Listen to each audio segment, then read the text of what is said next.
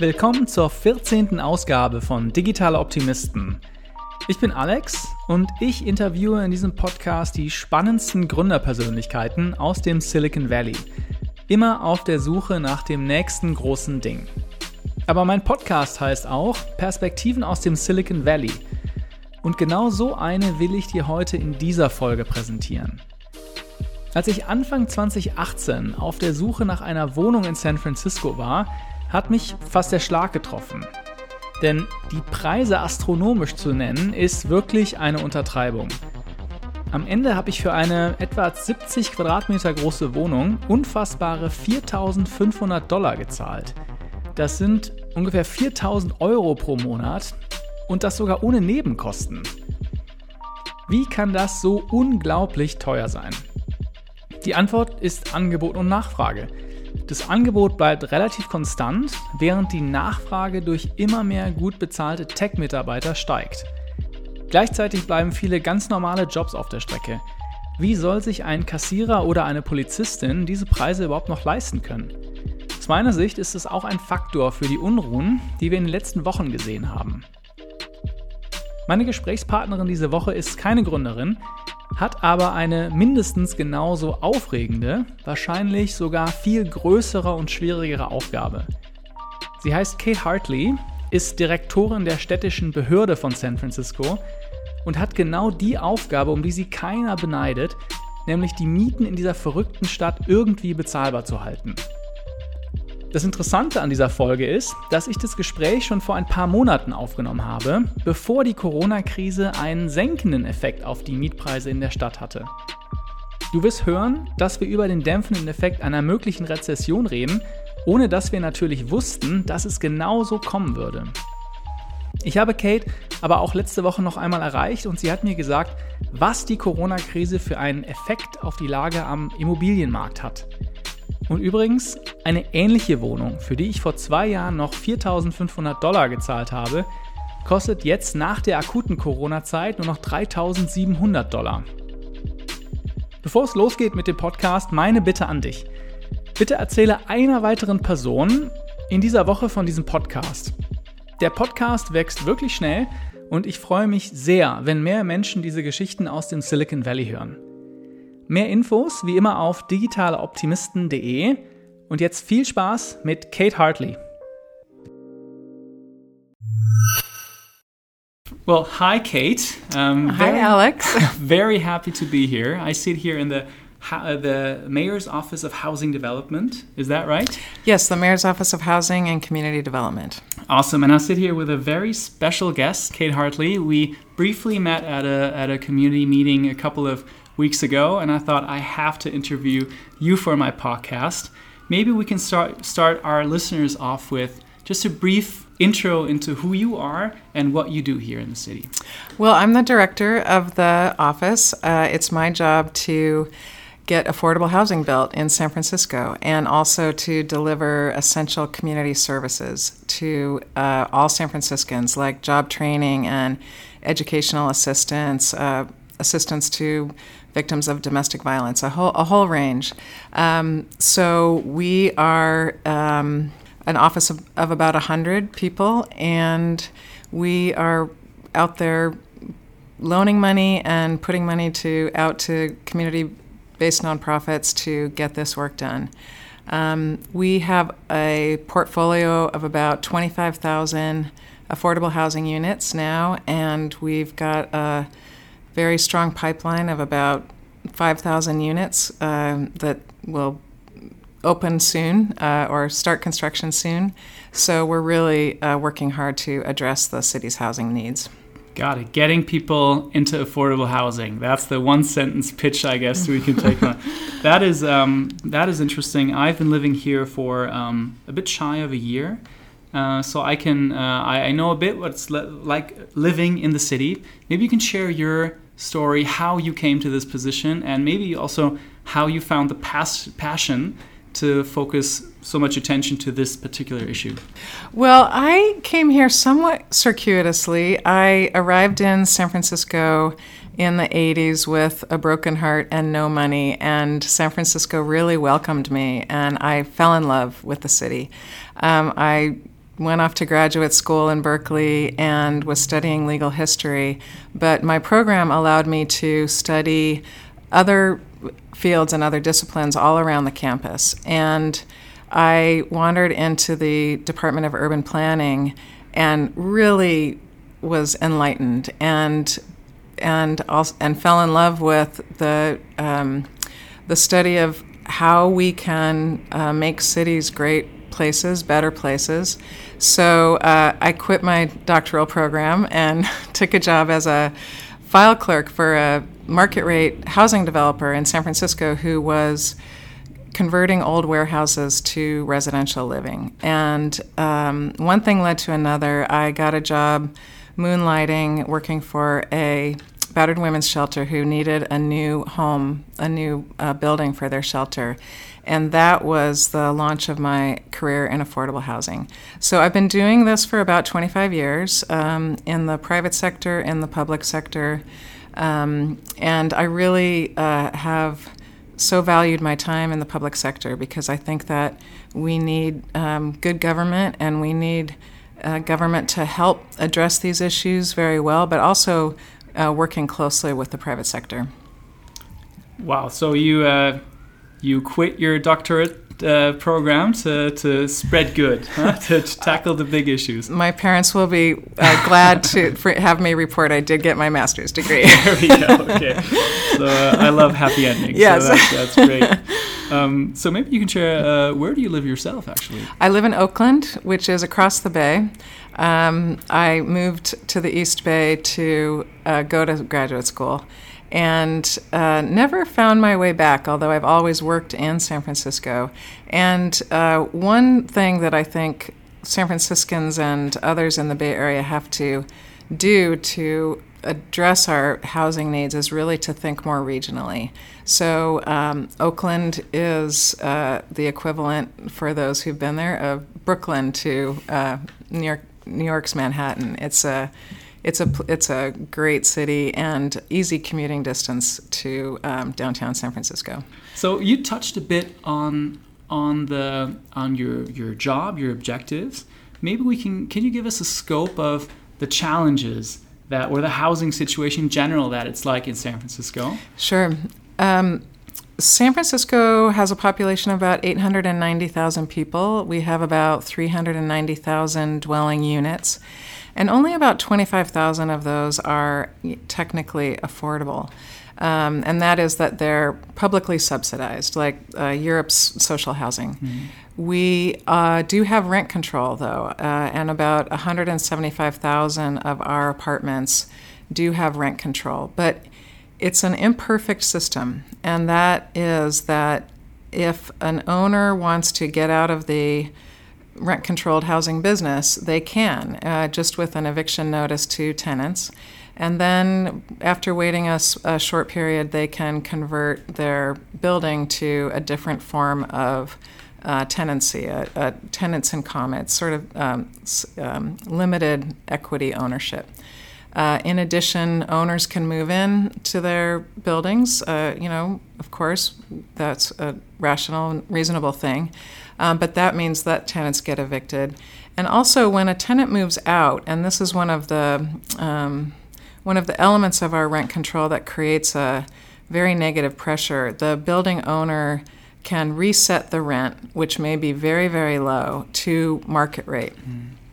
So after the eh, Great Recession uh, faded away and, and in recovery, San Francisco went through tremendous change, and we're still going through it. So, in 2012, our 2011, our uh, unemployment rate was about 10%. It's less than 2% now. Mm. And we had uh, rapid job growth. And unfortunately, San Francisco and the Bay Area has always had very low housing production. There are many vested interests here, people who have views and have nice large plots of land where their housing sits and um, low density, and they want to preserve that. And so we've created a regulatory climate that makes it hard to build housing. Mm-hmm. And it's been hard to build housing for decades. So the recession's over. There's massive job growth, especially in the tech sector, and so many people are coming to the Bay Area, coming to San Francisco, and saying, "God, we love this city. We want to be here."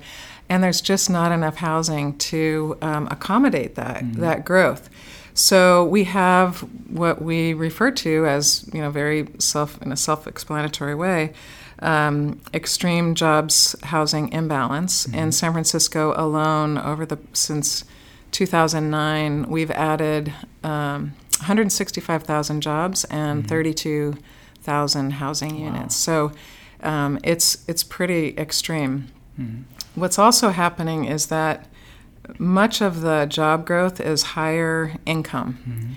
And that means that higher income households are coming to the city and uh, they're able, because of our, the way our rent control works, to apply, not intentionally, of course, but there's an application of um, pressure to get longer term, lower income tenants out who pay low rents and then the landlord can jack up the rents and new residents who don't have a problem paying high rents can move in.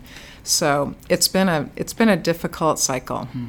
So that's so I guess you know in a situation where uh, high uh, paid tech workers come into the city, then a landlord does not have any incentive to have a rent controlled apartment, right? Because they would be able to, if they would evict people, they would be able to charge a constantly increasing market rate. Mm-hmm. Is that right? yes that's right Okay. That's right.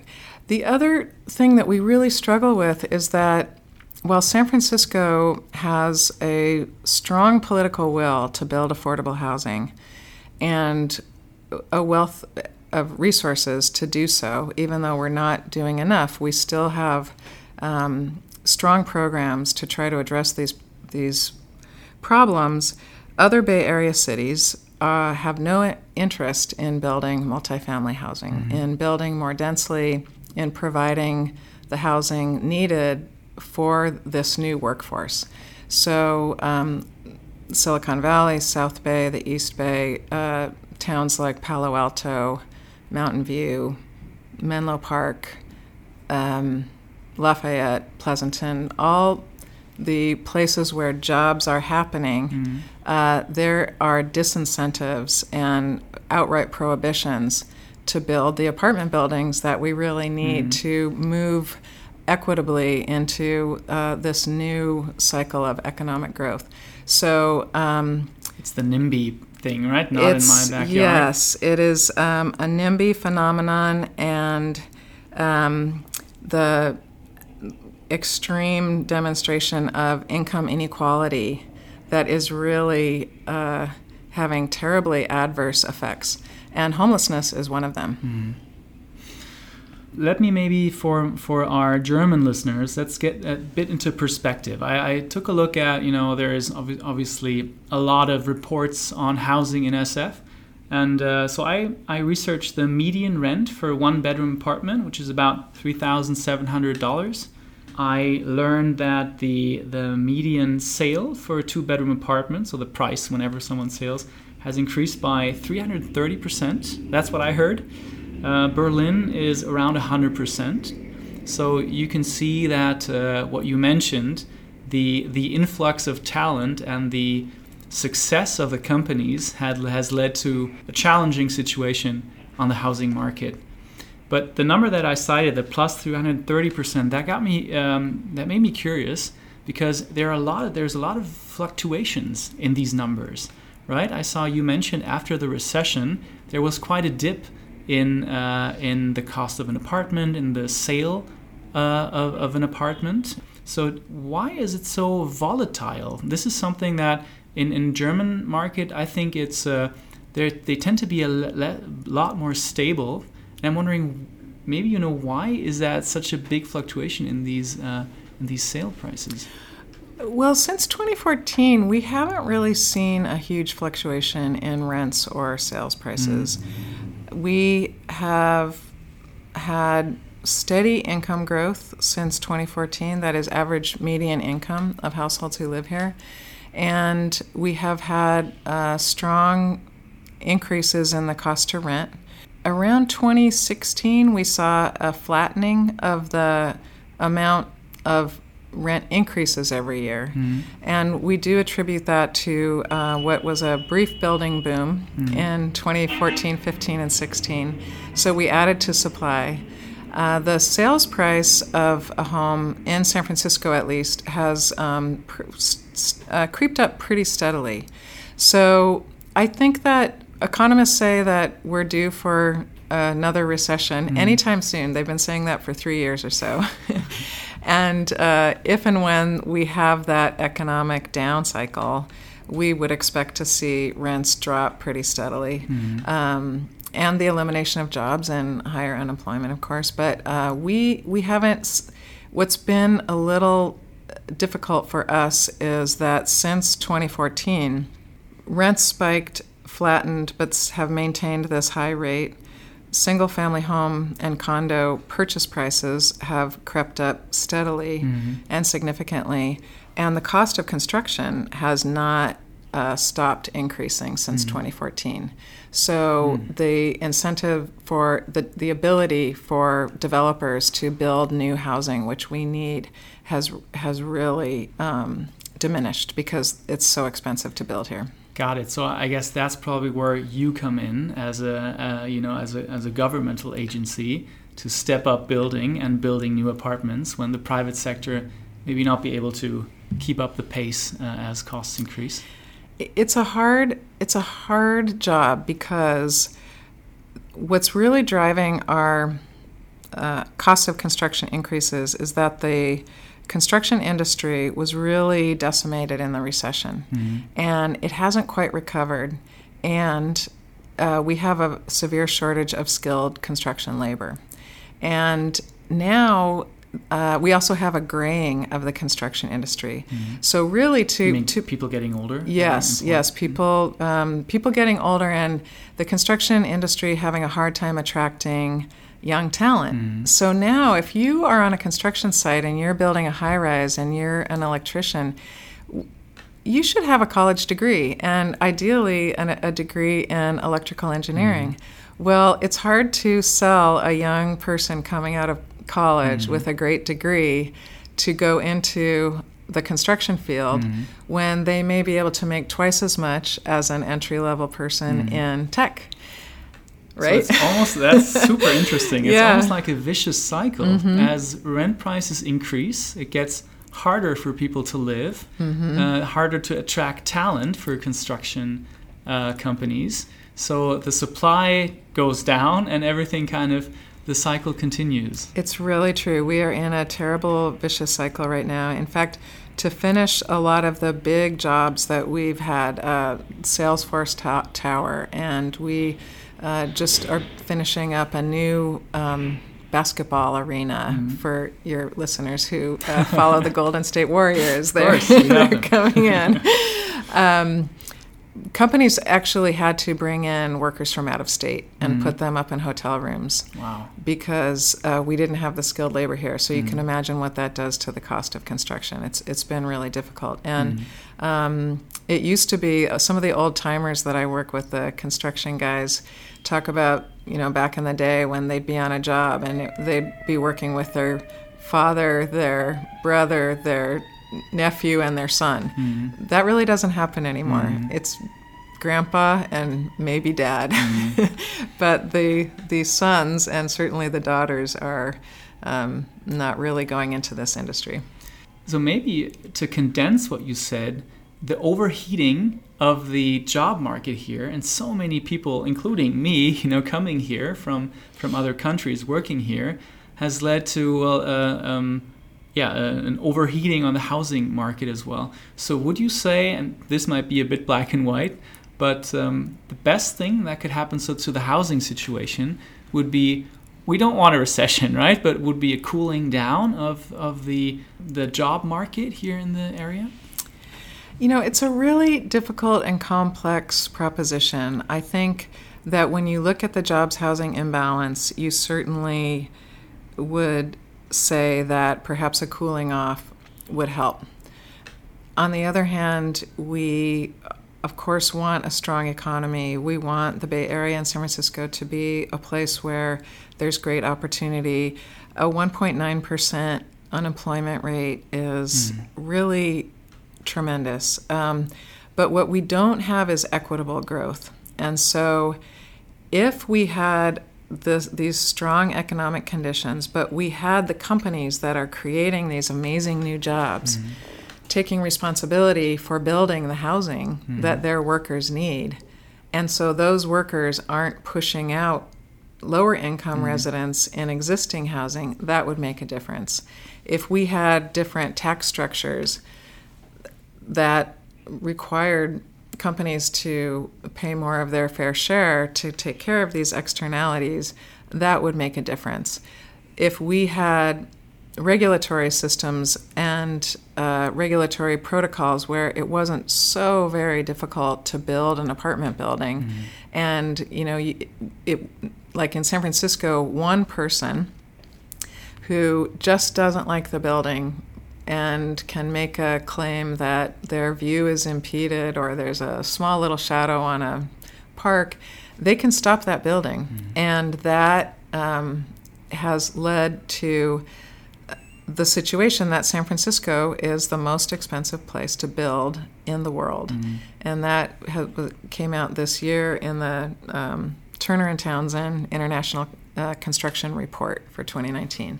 So uh, it's nothing to be proud of to be the most expensive place to build in the world. So there are ways that we could maintain that strong economic base and welcome people here with all their talent and all that opportunity and that innovation and house our people properly. It's mm it's doable, and and um, we just haven't done a good job of implementing those those structural changes. So your job uh, must be fascinating because well, you're basically tasked to build these area these housing the, the, these apartments in an area where you know you mentioned the NIMBY phenomenon before, where people might not be super willing to to accept uh, a new building somewhere. So, are there anything? Are there any? There must have been a, a lot of interesting things happening over time. You dealing with maybe tenants or people, uh, you know, not wanting something. Uh, can you share more, maybe a, a story or something that happened along those lines? Sure. We uh, recently in the last year, uh, we're attempting to sponsor housing for low income seniors in one of the San Francisco's most tony or affluent neighborhoods. And it's a neighborhood that has not seen any affordable housing development. Um, there's uh, parts of the neighborhood that have beautiful multi million dollar single family homes. homes um, a community center that was designed by one of our star Bay Area architects, Julia Morgan. It's it's spectacular, and you can park anywhere on the on the street, and you don't have to search for you know hours looking wow. for parking. It's, it's, it's amazing. anyway, um, we weren't we did we weren't going to build in that enclave, but we were going to build down the road on a busy a busy road actually. Um, anyway, it was for low income low income seniors. These are people who've worked their whole lives. Um, the rent was still about eight or nine hundred dollars a month, mm-hmm. uh, which requires you know some sort of pension or some sort of um, income. And the neighborhood really came out in droves and um, were making demands on us, such as, uh, you know, how are you going to, you need to come up with uh, a compensation plan for when your residents molest our children. Mm. And, you know, those sorts of ideas that people with low incomes, people who've worked all their lives, who just want a decent place to live in their retirement, are all child molesters mm. is very difficult very troubling. Um, so how does that play out? I mean, now you're in a situation where you want to do something good, mm-hmm. right? But people say no, not here, maybe somewhere else. How how does that get resolved? Uh, you know, it's it's a very difficult uh, process, and I'm sad to report that we ended up abandoning that project not because of the opposition. We were more than willing to take on the fight. And I believe that if it were only that, we would have prevailed. But the site was the home of a, of a church that was built in the 50s and had a very nice stained glass window uh, as part of its design. And it, our planning department determined that it was potentially a historic resource. And then we realized that um, because of the location, there was um, some structural issues for a home above, and that if we were to do our building, then it could have created some issues with that hillside. And so, um, between the neighborhood opposition, the geotechnical issues, the historic resource issues, and knowing that the neighbors would take us through a prolonged legal battle, we decided that sometimes you just got to cut your losses, mm-hmm. and we walked away. So, um, so that is not an not a process that's unknown to us. It's a difficult effort. But I can tell you, uh, Kate. Um, so although this didn't didn't work out well, in Germany there's um, after we decided to not use uh, atomic power anymore, nuclear power anymore, uh, we built a lot of um, what's it called? The things you put in the landscape that turn around that produce wind energy. The windmills. The windmills. There, yes. there we go. As uh, the windmills. Um, and uh, so there's also a lot of NIMBY-ness in, in Germany saying, uh, well, it's a nuisance. Uh, right. It's not good for your health. So we have that there too. But I'm glad we're not alone. no, totally not. I, I do want to. Um, you touched. You touched on um, one interesting thing is the the role that tech plays, and I want to talk about two different things. Number one is the big tech companies, mm-hmm. and I would love to know how you work with them. And the other uh, thing that I want to talk about is the startups so I think you know everyone is trying to uh, build the next big thing, solve all the problems that people might have. Uh, now it's basically how do I get my laundry done, but maybe it could be also how do I find affordable living. So there must be a lot of energy also around this problem. But let's start with the first uh, side of things, with the tech companies. I know that Google uh, mentioned uh, or made public that it's going to invest a billion dollars in housing. I'm pretty sure other companies have might have different uh, similar things. But how do you work together with these companies? Are you trying to are you trying to involve them in the products uh, in the problems so they internalize these issues? Yes, it is really important and it's really difficult. Uh, we I've been here five years. We have had multiple connections with uh, tech companies like Google over the years, multiple explorations of opportunity for um, shared resources and trying to address these problems together.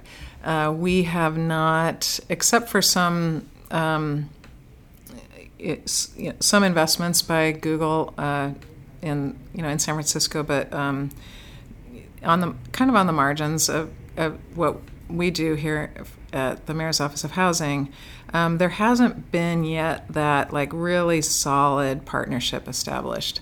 Uh, and the the resources and the partnership that we have received we're you know very very happy about and it's it's not to say that there's not been good work done and um, that we can't do more.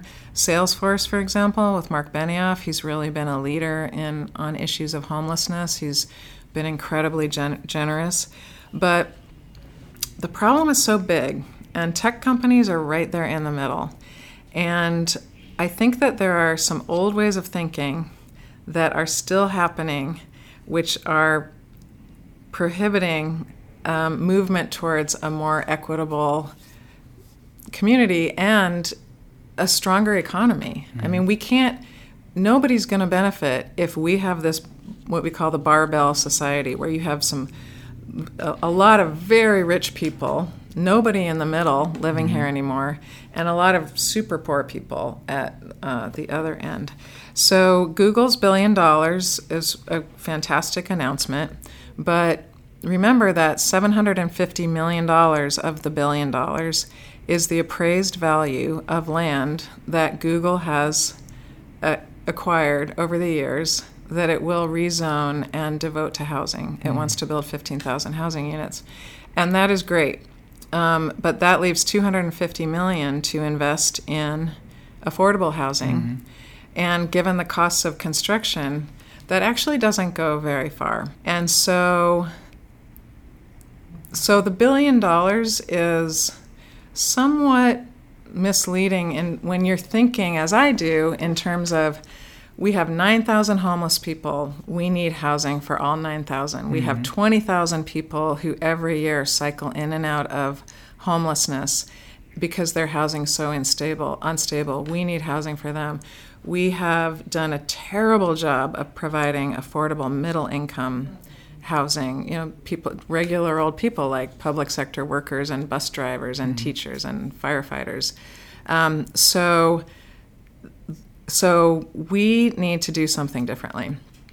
And all the tech companies are have the capacity to really make significant change, but because of our tax structure, because of fiduciary responsibility to shareholders, because of the um, ability to sort of push responsibility for these social problems onto government, um, we just haven't quite got there to a place where anybody is making a difference. And um, I think that really needs to change for the benefit of these companies too, because the ability to attract attract and retain talent is at risk.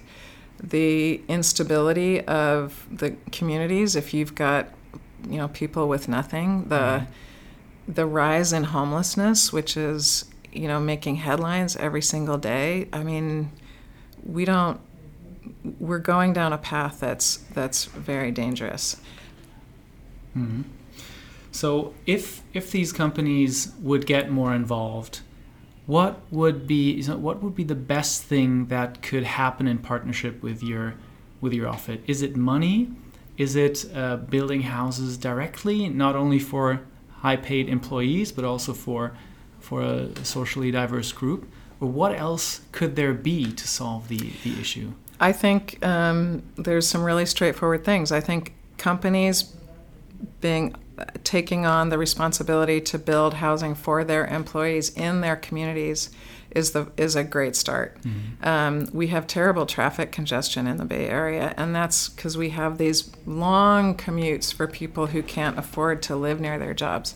So that would be the first thing. Um, and I do applaud Google for uh, starting there, and and also we need those that construction to be for all employees. Uh, it's you know from high end employees, of course, but although they have all options, but also to you know the administrative assistants, to janitors, to um, clerks, and and people who um, are not making high incomes. They need affordable housing near their jobs.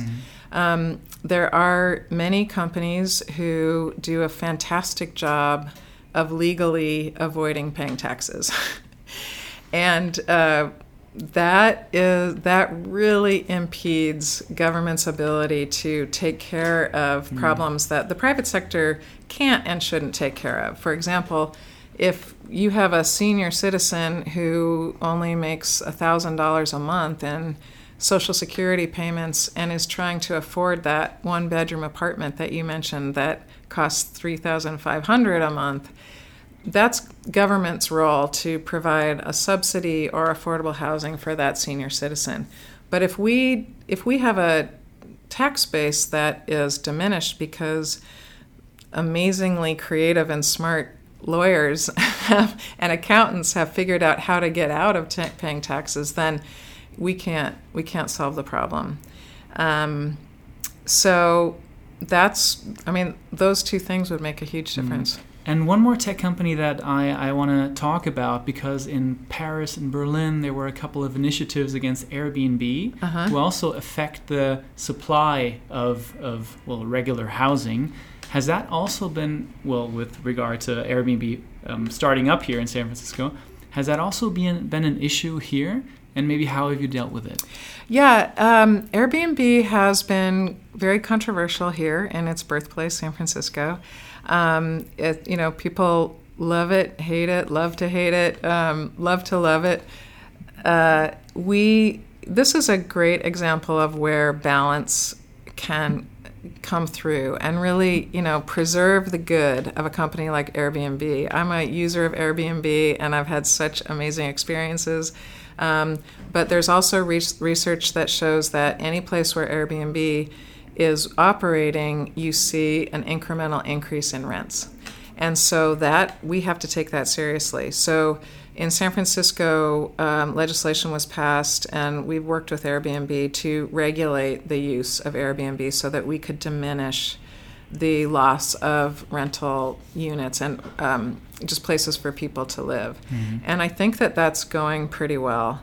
Um, Airbnb allows some people to stay in the city because they can uh, they can put their apartment up for mm. you know, the you know the maximum number of days allowed and make a little money and um, it helps with their income so um, you know those are the kind of approaches where you have balance like mm-hmm. you know i disagree with the idea that airbnb shouldn't operate in a place like san francisco it's you know but um, but it does have a demonstrated impact on affordability so i'm wondering and this might be this might the answer might be straight out no, but circling back to the startups and there there are startups out here that focus on the smallest need you know getting your groceries delivered right. taking care of your laundry basically everything.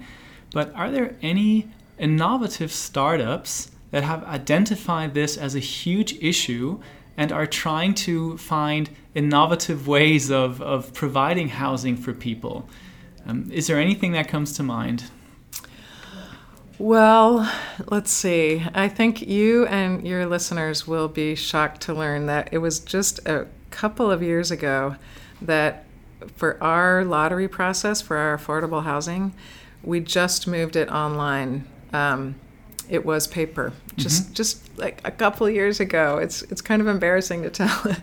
Um, it's it's completely revolutionized the way we work. Uh, it's so easy to apply for affordable housing now. You can do it from your phone. You can apply for every opportunity. You don't have to stand in line anywhere. So, um, so there are definitely ways that we're getting more efficient. Um, in terms of startups, there's um, there's a few like new ideas happening. Um, there's uh, people who are trying to connect senior citizens who live in large homes. Their children have moved on and um, they have spare bedrooms that aren't being used. They're having a hard mm-hmm. time mm-hmm. paying their mortgage or paying their taxes, and they can rent the rooms out to uh, individuals who are looking for housing. So, um, you know, we have some startups sort of trying to figure out how to connect people better mm-hmm. with those opportunities. Those I think are effective on the margin. You know, I, I, mm. it's not going to um, really make a huge impact on our housing needs. Um, there are people doing some interesting work technologically in trying to uh, make housing construction more efficient and uh, producing modular housing and um, creating better efficiencies in the whole building process. And that that's really the promising area for our housing needs. Mm-hmm. Um, you know, we have to use technologies that allow us to build a 100 unit building that can withstand a major earthquake here in San Francisco and last for 100 years. Mm-hmm. so, you know, there's a lot of um, startups now that are looking at like building small homes mm-hmm. very quickly and Tiny efficiently. yeah. Um, that's not it yet. Mm-hmm. but as that technology advances, uh, it could really help to address our housing if we can bring construction costs down mm-hmm. and speed up the uh, time of delivery for our housing. Got it. Okay yeah, I'm always uh, it's, it's logical, but I'm always astonished by the fact that it's it's uh, supply and demand, right? How can we get up supply? How can we maybe match the supply to the demand? Um, so it's interesting to see these companies doing exactly that, trying to jack up the supply of affordable housing and, mm-hmm. and on the demand side, uh, uh, matching folks who, who have a home to people that are looking for it. Mm-hmm. I want to focus now on um, maybe a, on a very European uh, take.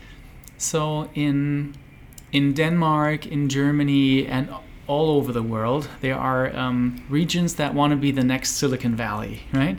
People look at Silicon Valley with a, a sense of wonder and maybe envy to uh, of because well, it's impressive just the amount of billion dollar company that, that have um, have been created here.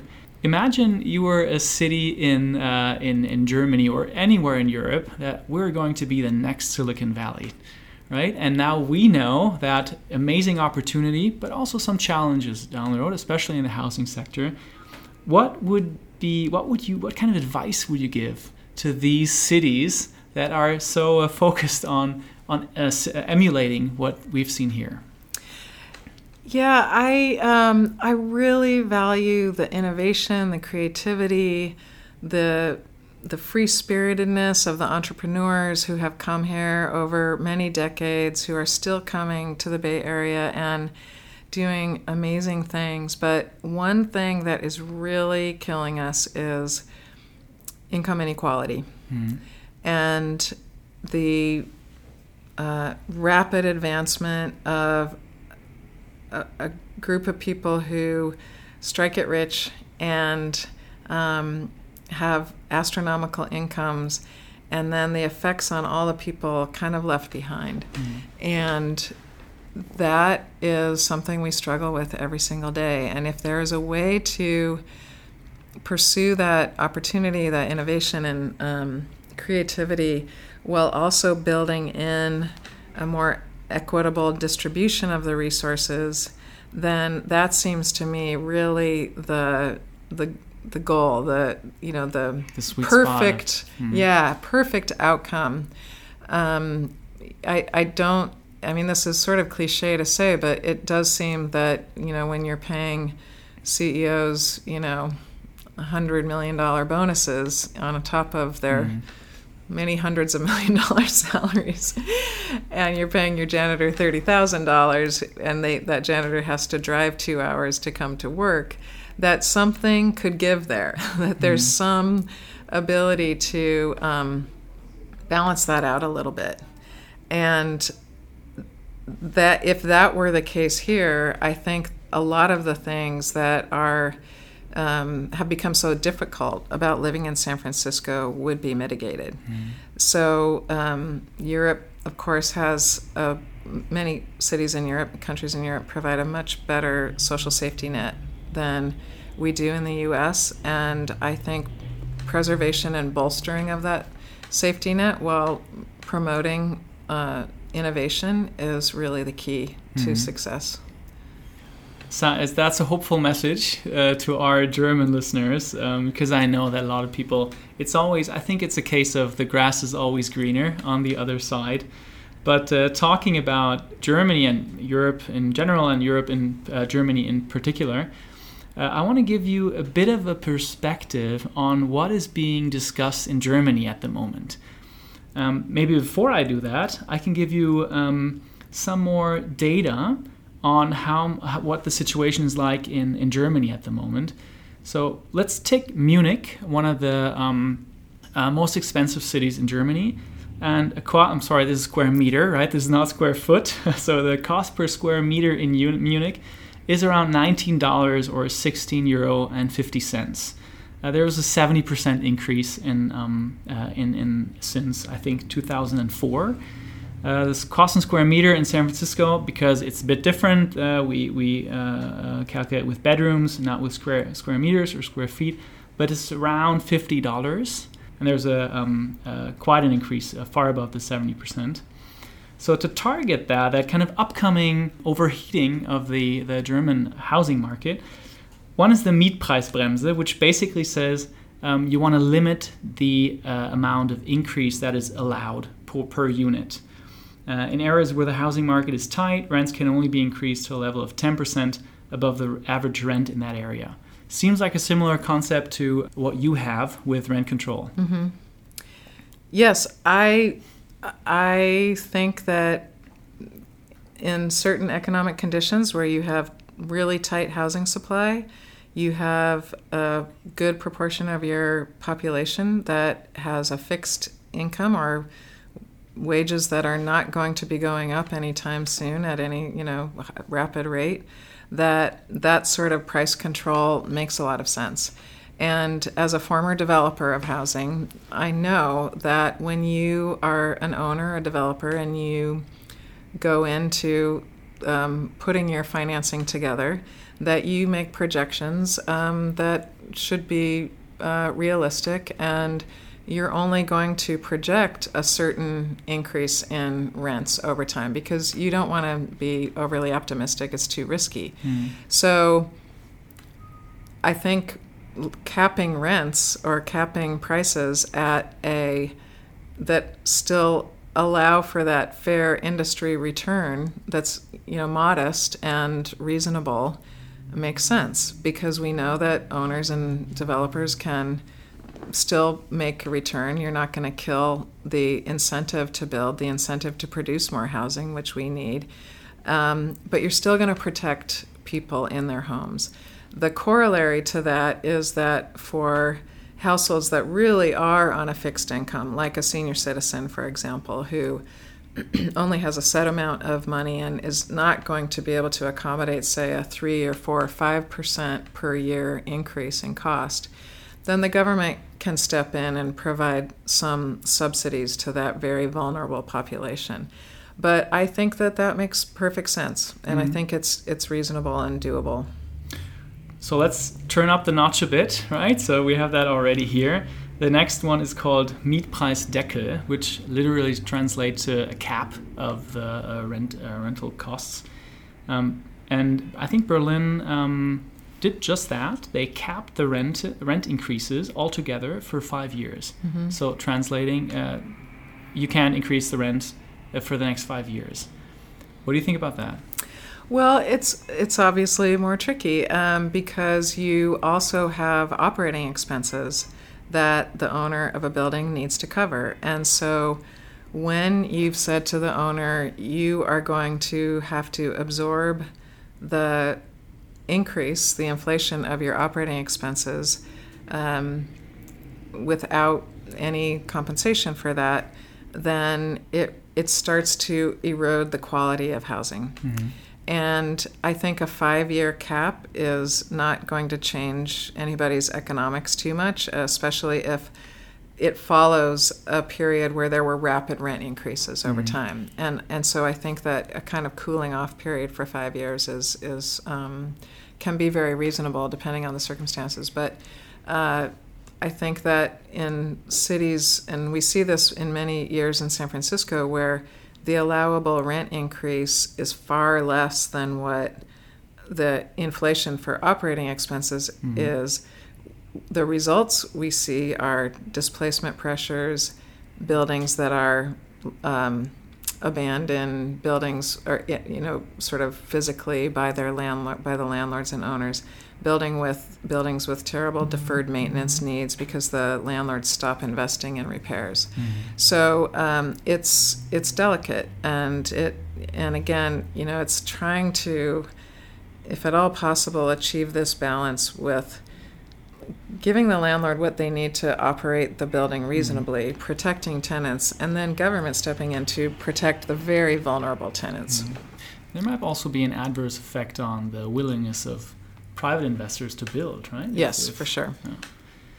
So let's uh, turn up the dial now to maximum, I guess. Uh, and this is a very controversial statement. This is uh, not mainstream at, yet, uh, the moment as we speak.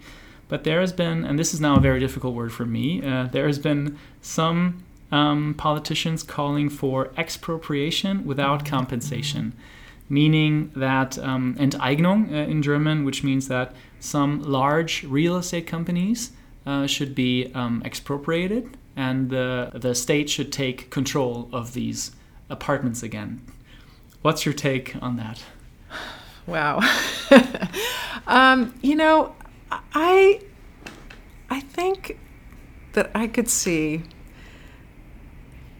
making a very good argument against a bad actor, a really bad actor who has over the years kicked little old ladies out on the street and raised rents merciless, mercilessly and put children out, you know, that sort of thing. That that sort of rampant abuse of housing stock, which is so essential to good governance, to a strong economy, to a well functioning community, that that should not stand.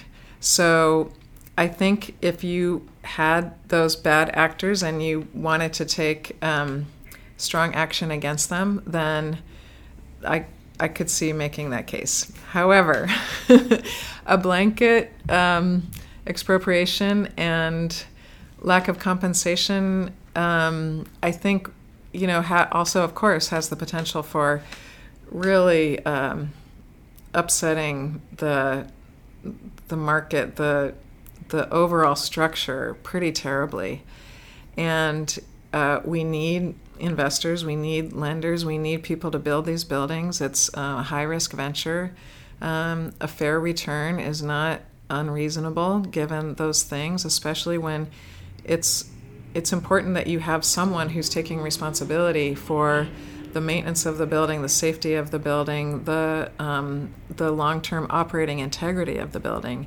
I mean, I could see in San Francisco if if we if if our city government were to all of a sudden in, you know inherit or take over apartment buildings around the city, our ability to really deliver good quality housing would be very limited, um, just by you know sort of bureaucratic obstacles. So I I think you know the the ability to punish really bad actors, but also preserve a public-private partnership where you have lenders and investors making a reasonable return, and and then the government being able to protect vulnerable populations is. Um, is a better approach. awesome. Okay. Okay. Well, thank you, Kate, so much for this interview. I think we um, we learned a ton of how you approach uh, your job, how you approach the situation, this very unique part uh, of the world, the the challenges that uh, that San Francisco has, and also the amazing opportunity of the talent that's coming here, the ideas that is being created, that are being created. It was really a pleasure. Thank you so much. Das war das Gespräch mit Kate Hartley, das ich vor der Corona-Krise geführt habe. Ein bisschen fühlt es sich an wie eine Zeitreise zurück in eine, ja, unschuldige Zeit, wenn man sich anschaut, was in den letzten Monaten vor allem in den USA passiert ist. Jetzt machen wir den Sprung in die Gegenwart und Kate erzählt uns, wie San Francisco durch den Tornado kommt, der 2020 bisher war. Und ich kann sagen, es hört sich ziemlich traurig an, aber es gibt auch einen kleinen Schimmer Hoffnung. Hi, Alexander. It's Kate Hartley calling, and thank you for the how to on sending this voicemail message. I suspect I'm going to be using this trick for a while now. okay, so question number one uh, regarding how the city of San Francisco has dealt with COVID and its effects on housing, and especially uh, the problems of homelessness. Um, so, as we've talked about, the goals of providing more affordable housing and then just keeping people safe from COVID transmission got tremendously difficult starting in mid March in San Francisco, like every other place uh, experiencing COVID. Um, right away, there was a need to secure rooms for sheltering in place, for quarantining and quarantining. But um, because of COVID's transmittability, uh, that effort was quite complicated. Staffing remains difficult. Funding is really difficult. Just getting people to agree to go into hotel rooms or SROs has been surprisingly difficult. Uh, the city's Tenderloin neighborhood, for example, really spiraled into misery, uh, a kind of dystopic place of tents and suffering. However, um, as we speak, the city has uh, is uh, embarking on an effort to get 300 people out of tents in the Tenderloin and into hotel rooms. Um, this is on on top of about a thousand people who've already occupied hotel rooms, it's a really complicated process, but um, it will keep happening one tenant at a time. And then the city is really intent on converting as many of those hotel rooms and motel rooms and SRO rooms from shelter in place housing to permanent affordable housing. So um, we're, we're hopeful that um, it will really make a difference. Question number two was uh, How has the San Francisco housing situation changed since the last year or over the last year? And are there new opportunities that are coming out of this crisis? And um, what we're seeing is a pretty big drop in rents right now, about 10%. Uh, we're seeing that market rate landlords are offering price reductions and incentives like two months of free rent to get um, new tenants into their buildings. Uh, we're seeing hotel and motel owners who are trying to figure out if there's even a future for them. So there are definitely opportunities, but um, alongside these market changes, we're seeing pretty significant devastation of public sec- public sector budgets. So, for example, the city of San Francisco has a budget deficit of about a billion dollars a year right now, and the state's budget deficit is 54 billion. Um, and while the federal government has provided short term relief that is critical, really vital, it's still grappling with a presidential administration that is um, not looking to help people really in need over the long term and instead focusing on things like a border wall, which won't house anybody. So, our ability to take advantage of opportunity is very much complicated by the availability of resources to do so. And finally, Alexander, you asked how um, the changes in the workplace and people working from home uh, will have an effect on the city's housing situation and whether it will have a lasting effect. And it looks like the answer to that will be yes, that there will be a lasting effect of the remote workplace changes that we've seen. We may see a dispersal of our workforce away from traditional job centers. Uh, we may see a repurposing of a significant amount of commercial properties into residential use.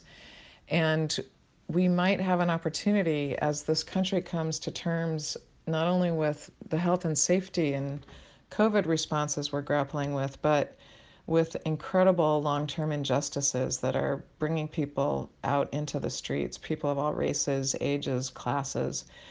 So I think that if we could actually articulate a new kind of country that we want and address some of our greatest long term plagues, uh, including income inequality, then we could actually remake our cities into something much better. So viel zum Häusermarkt in San Francisco. Vielen Dank fürs Zuhören. Die nächste Folge Digitale Optimisten kommt wieder in zwei Wochen Montag.